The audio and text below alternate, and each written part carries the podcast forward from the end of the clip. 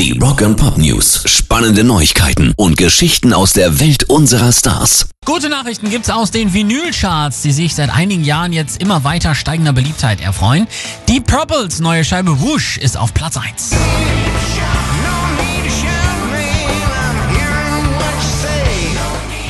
Bereits zum zweiten Mal führen sie diese offiziellen Charts an. 2017 gelang es ihnen mit dem Vorgänger Infinity.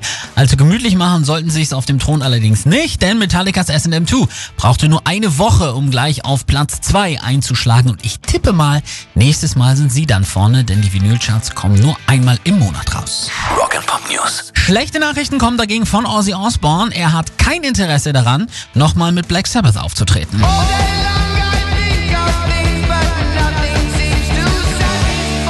Eigentlich hieß es nach dem Abschied von Birmingham vor drei Jahren keine Touren mehr, aber ein Album oder mal ein Gig hier und da wären schon noch drin. Jetzt die Kehrtwende, nicht für mich. Es ist geschafft. Das Einzige, was ich bedauere, ist, dass die letzte Show der Abschiedstournee in Birmingham nicht mit Bill Ward stattgefunden hat.